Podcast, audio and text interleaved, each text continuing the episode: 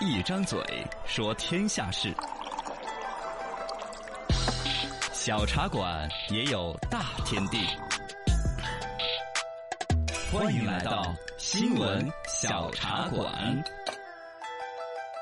请问小傻瓜丫头李德要死我了！庆来了，你 看来了来了来了，小有深度，嗯，说大学里边男女混住的话题哎，是误解。哦嗨， 河南科技大学男女混住成为一个话题，微博上面各种热议。对呃，有学生投诉，嗯，你会投诉投诉吗？谁投诉？ 呃，说突然接到学校的通知了，哎、有一些学生搬离了宿舍了，要试点男女混住了，人家女生投诉啊。哦哦主，要你们男生好像怎么都觉得占便宜， 嘎。学校方面做了一个回应，错了错了好，传错了，不是婚前，啊嗯是书院制改革。啊，呃简单来说呢，就是社区型宿舍对，啊、大学生们一呢个院儿里哦，不像以前那样子，嘎，一个系啊，一个专业的同学弄到一个寝室，嗯而是更多各种专业住到一起，让你们交流。对，然后呢，也跟你们这个里边像社区小区一样的，搞点什么书吧呀、嗯交流中心、报告厅、健身房啊，各种公共场所，搞得更全面，满足啊你们各方面的需求。对，这个东西其实国内外早就有很多搞所以了，都有，我都经历过，真的哎吗？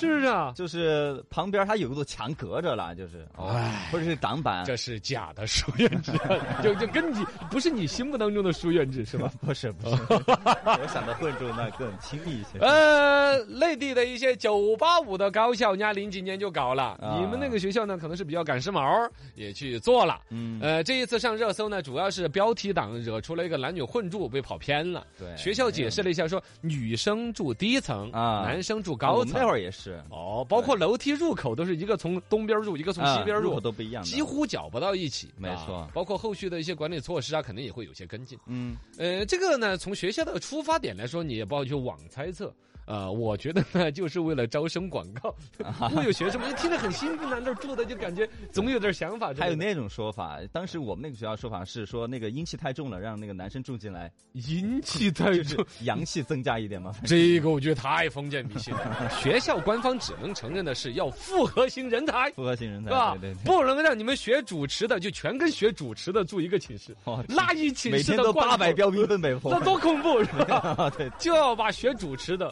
和呃学修话筒 的、哎 学表演的是吧？对呀，一块儿嘛。哦，大家可以交流，啊对呀你的知识层面也更宽泛，对也不至于太多了咱。接触不同系的耍朋友也啊，不是，就是我们就就学习学习交流 嘛。就这个最出名的书院制搞得好的，复旦大学哦哦哦，二零零五年呢，人家搞得号称中国版的哈格瓦兹，对我哦，靠，搞哦啊！魔法学校对对。第一年让学生不分专业的在学院里边学习，啊第二三四年的时候回到各专业院系，这都不光是那个寝室的问题，对学习的时候就打乱了学。第一年这样子，然后在每个人头上戴个帽子，再来分学院， 那个帽子就会 指，哦，不能 分斗，怪不得哦耶！